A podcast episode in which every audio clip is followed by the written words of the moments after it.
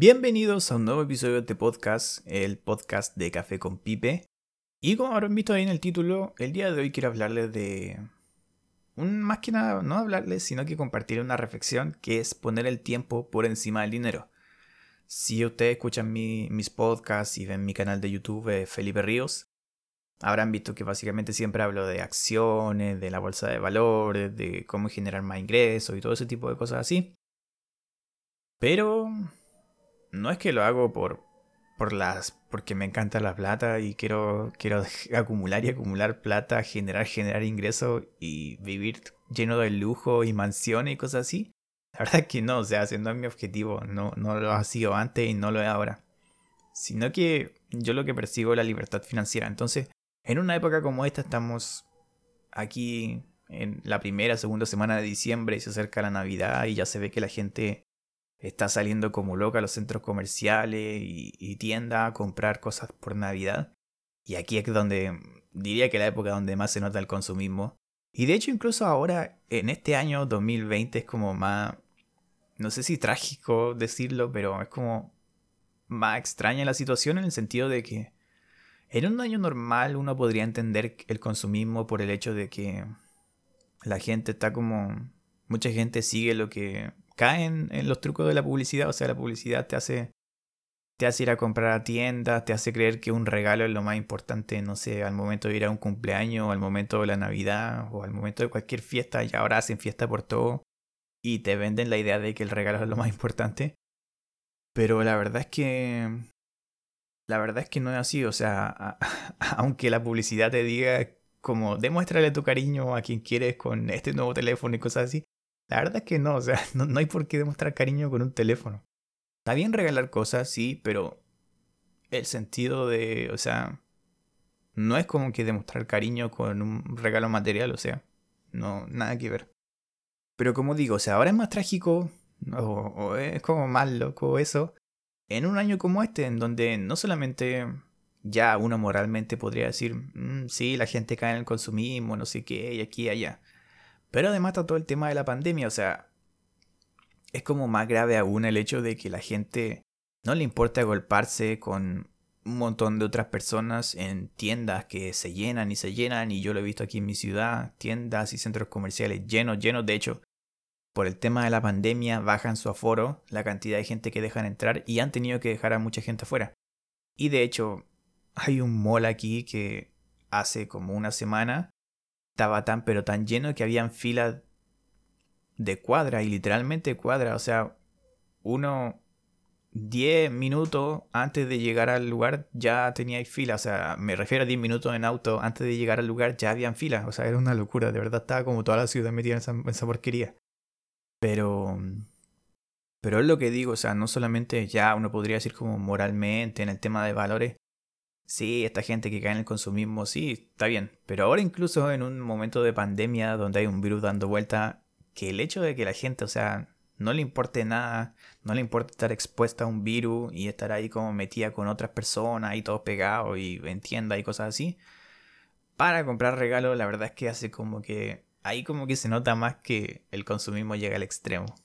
Pero bueno, eso es como ese, ese tipo de cosas el, hecho de que se acerque la Navidad y que vea toda esta escena de gente loca comprando, es lo que me hizo reflexionar junto a algunos libros que estuve leyendo. Y por eso estuve pensando en este tema de poner siempre el tiempo por encima del dinero.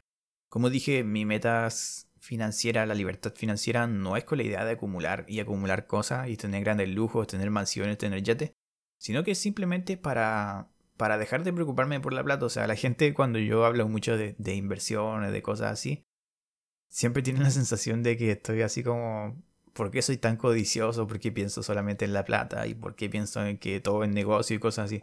Y de hecho yo diría que es todo lo contrario, o sea, en vez de querer pasarme 40, 50 años de mi vida trabajando y trabajando y trabajando por plata y después salir ahí, jubilarme y tener que seguir trabajando en algunos casos o tener que estar pensando en la plata, la verdad es que yo digo, si pienso, no sé, 3, 4, 5, 6, 7 años de mi vida en plata haciendo negocios, generando inversiones, generando otros tipos de ingresos y cosas así.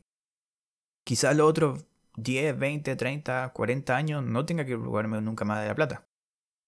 Por eso quizá ahora sí parece que estoy todo el día pensando en plata y así, pero es la idea de alcanzar una libertad financiera en la que ya después no tenga nunca más que preocuparme el dinero.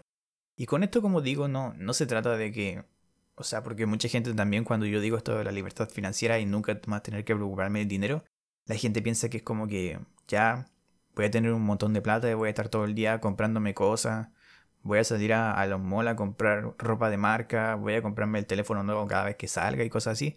Y de hecho no, uno, como de, no sé si trucos, pero uno de los trucazos así como de, de esto de la libertad financiera es de hecho bajar tu gasto y vivir una vida lo más simple posible con lo esencial para así gastar menos. Y obviamente si gastas menos es menos el dinero que necesitas para ser eh, financieramente libre.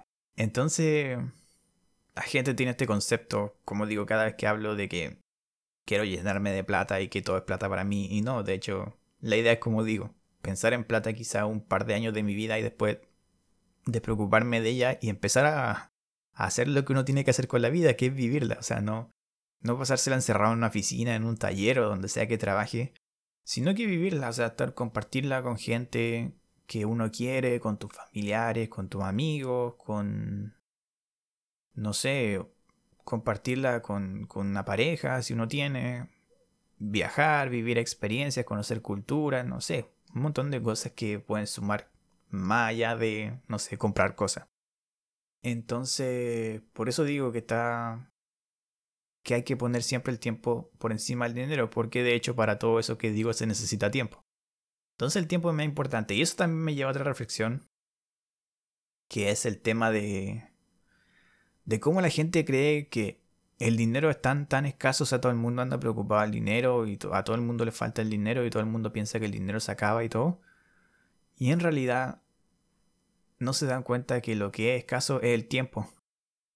O sea, la gente piensa que el tiempo es abundante y el dinero es escaso y no es así. De hecho, lo, si yo pierdo un día de mi vida, ese día nunca más va a volver. Si yo pierdo 100 dólares, 1000 dólares, 20 mil dólares, eso, eso 100, 10, 20 mil, no sé, 1000, lo puedo volver a recuperar. Se pueden volver a recuperar pero nunca más yo voy a tener, no sé, 5 años, 10 años, 15 años, 20 años. Eso ya pasó y nunca más lo voy a poder recuperar. La otra vez escuché una frase que decía, la vida no es algo que uno pueda ir y comprar en un supermercado. Y es verdad, o sea, puedo comprar muchas cosas con dinero, pero vida, que es básicamente tiempo, no puedo. No, no se puede, o sea, no. Por más que uno esté lleno, lleno de dinero, no puede comprar más. Puede alargar su vida, quizás sí, no sé si está enfermo y tiene el dinero suficiente para costearse tratamiento nuevo, bueno y cosas así, sí puede alargar su vida. Pero se sabe que en algún punto el cuerpo no va a dar más y sea cuanto sea que tenga dinero, no, no va a poder seguir alargando eso.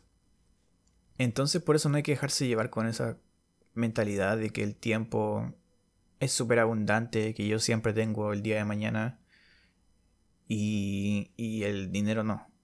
Y es que uno no se va dando cuenta, pero eso de que siempre está el día de mañana, pasa el tiempo, pasa el tiempo, pasa el tiempo y uno no se da cuenta y ya pasan años y años y años y años. Es un tema complicado.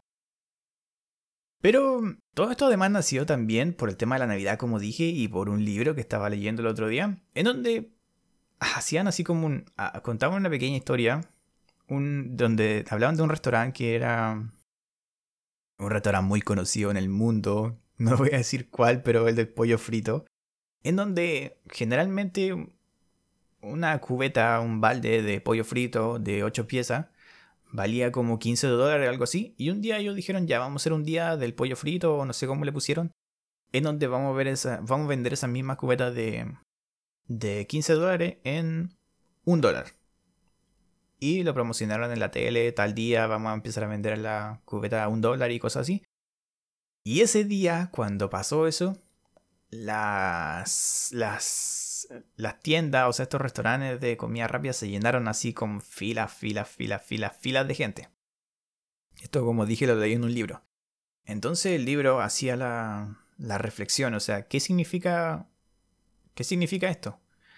Y el libro decía, alguien podría pensar que las personas que están ahí haciendo la fila se están ahorrando, si, si la cubeta normalmente valía 15 dólares o bueno, 14.99, la gente al comprarla a un dólar se estaba ahorrando los otros 14. Si vale 15 y tú la pagas a un dólar, te está ahorrando 14. Eso es lo que podría pensar una persona. Otros dirían, en realidad no. Esa persona quizá no tenía ninguna gana de comer pollo frito, no iba a comer pollo frito, pero vio la, vio la oferta y pensó que era, que era como algo imperdible y decidió ir y comprar esa, esa cubeta a un dólar. Entonces, ¿qué hizo? En realidad no ahorró nada, sino que gastó un dólar que no tenía presupuestado. Y entre paréntesis, esto es algo que también pasa, bueno, en un rato más puedo hablar, quiero cerrar esta idea. Pero el libro también decía como una tercera reflexión, y era que en realidad todo ese montón de gente que estaba en la fila, haciendo filas por hora, no sé, tres horas en una fila, le estaba dando de cierta manera al, universo, si se quiere, o como estaba dando un mensaje al mundo de que en realidad su tiempo, sus tres horas, valían los, los 14 dólares que se estaban ahorrando en el precio normal de la cubeta. Entonces, daba este mensaje de que la gente, como digo, piensa que el tiempo es abundante y que tienen para gastarlo y le ponen un precio tan bajo como 14 dólares. O sea, 3 horas de tu vida valen 14 dólares. Entonces al final, cuando ellos iban a trabajar, porque trabajar es básicamente vender tu tiempo, si le dabas el 14 dólares a 3 horas, obviamente tu trabajo, o sea, el libro hablaba de como una cosa así como, no sé, señales cómicas y cosas así como del universo, dar este mensaje al universo. Entonces, si uno, si uno daba el mensaje así como al universo, al mundo, de que 3 horas de mi vida valen 14 dólares, entonces cuando uno va a trabajar, la verdad es que tu trabajo nunca va a valer mucho y siempre te va a mantener como ahí en la pobreza o al límite de la pobreza o, en la, medianía de, la economía y cosas así. Y era por eso, porque decía que la gente no le da el valor al tiempo que en realidad tiene. La gente cree que hay mucho tiempo y que hay muy poco dinero. Y literalmente el dinero se va imprimiendo casi todos los días y es prácticamente infinito. Además que el dinero es una ilusión y todo ese tipo de cosas. Y hablando también de eso que dije, el hecho de que, ¿por qué algunas personas pensaban que en realidad esa gente de la fila no estaba ahorrando dinero, sino que se estaba ganando, o sea, se estaba gastando un dólar extra? Esto también pasa hablando de la Navidad y todo eso. no sé por qué voy saltando un tema a otro, pero eso también pasa en, en épocas de, de, Navidad y cosas así, o cuando viene esto Black Friday, Cyber Monday y todo ese tipo de cosas. Y quiere decir para el que no lo entendió que cuando uno se mete en esto de finanzas personales y todo eso, te, te van hablando de estos trucos de, trucos de marketing en donde te hacen pensar que estás ahorrando dinero, pero en realidad estás gastando de más. O sea, ¿cómo, ¿qué significa esto? Que por ejemplo, yo estoy aquí en internet tranquilamente y veo un anuncio de, del Cyber Monday o de Black Friday, etc. Y me dice, no sé, hay una nueva chaqueta que está a 70% de descuento. Y una persona dice, oh, se ve bien, me gusta, la compro. Y hay quien podría pensar, como dije, que se está ahorrando ese 70% del precio. Pero, por otro lado, cuando uno habla de esto de libertad financiera, hay mucha gente que piensa así. Podría pensar que de hecho gastó ese 30% del valor de la chaqueta extra, o sea, porque era algo que no tenía pensado y algo que realmente no necesitaba. Como dije al inicio, esto de la libertad financiera no se trata de acumular dinero por acumular y comprar grandes lujos ni nada, sino que de hecho vivir con lo esencial. Y al momento de vivir con lo esencial, uno tiene que hacer un presupuesto o tener una cierta una cierta lista o en pensamiento lo que necesita para vivir y no volverse loco comprando cosas, como el hecho de esta chaqueta. Quizá la chaqueta sí es buena calidad, quizá, eh, eh, no sé, es una chaqueta bonita, quizás te abriga bien y todo eso. Pero si no la necesitaba, en realidad es un gasto extra, un gasto que no tenías presupuestado hacer y que en realidad para algunos, como dije, se podrán estar ahorrando el 70%, que era el descuento que tenía por esta fecha especial, pero para otros en realidad gastando un 30% del valor de esa chaqueta que no la necesitaba y solamente fue como un impulso que tuviste. Lo mismo pasa con esa gente que ve el, pollo así. Quizá esa persona tenía, tenía ya, no sé, ya preparado su almuerzo en su casa, pero vio esa oferta del pollo y dijo, oye, está barato, voy a comprarlo. Y en realidad se, se va a dar un lujo de más, pero no, no dinero que necesitaba. Y de eso trata básicamente todo este tema de la libertad financiera. También va, con, va de la mano con el minimalismo y cosas así, que es como vivir con lo, lo más básico posible. Hay mucha gente que dice que, o sea, mucha gente podría decir que esto es bastante exagerado y todo eso.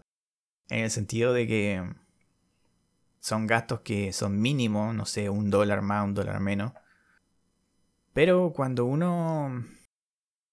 Cuando uno dice vivir con lo mínimo que necesite, la verdad es que un dólar más, un dólar menos sí hace la diferencia. Un dólar más, un dólar menos invertido sí hace la diferencia en el tiempo. Entonces, por eso uno va cortando gastos que son innecesarios. Son micro gastos que a la larga o a la suma uno, uno se va dando cuenta que sí hacen la diferencia. De hecho, quizás ese, ese es uno de los grandes problemas de la gente que no está como financieramente entrenada, por decirlo así.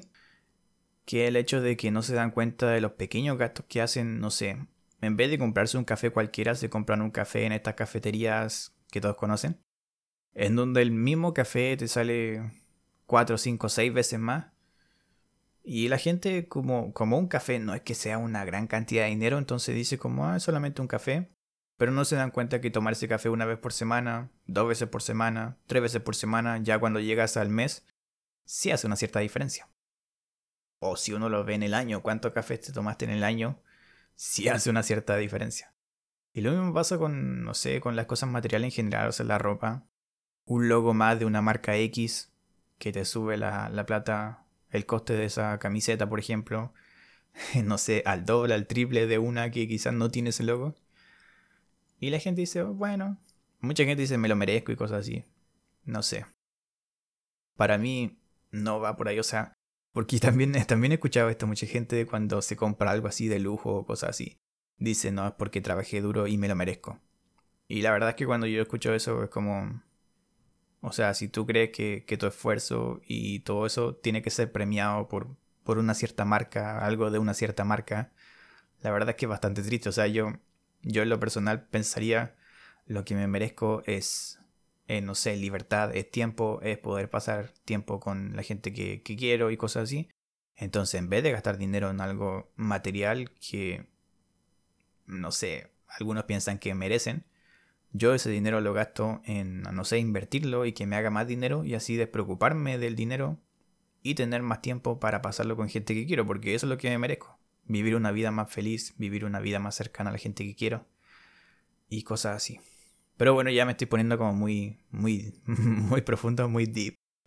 Así que voy a dejar hasta acá este podcast con esta, como dije, esta reflexión.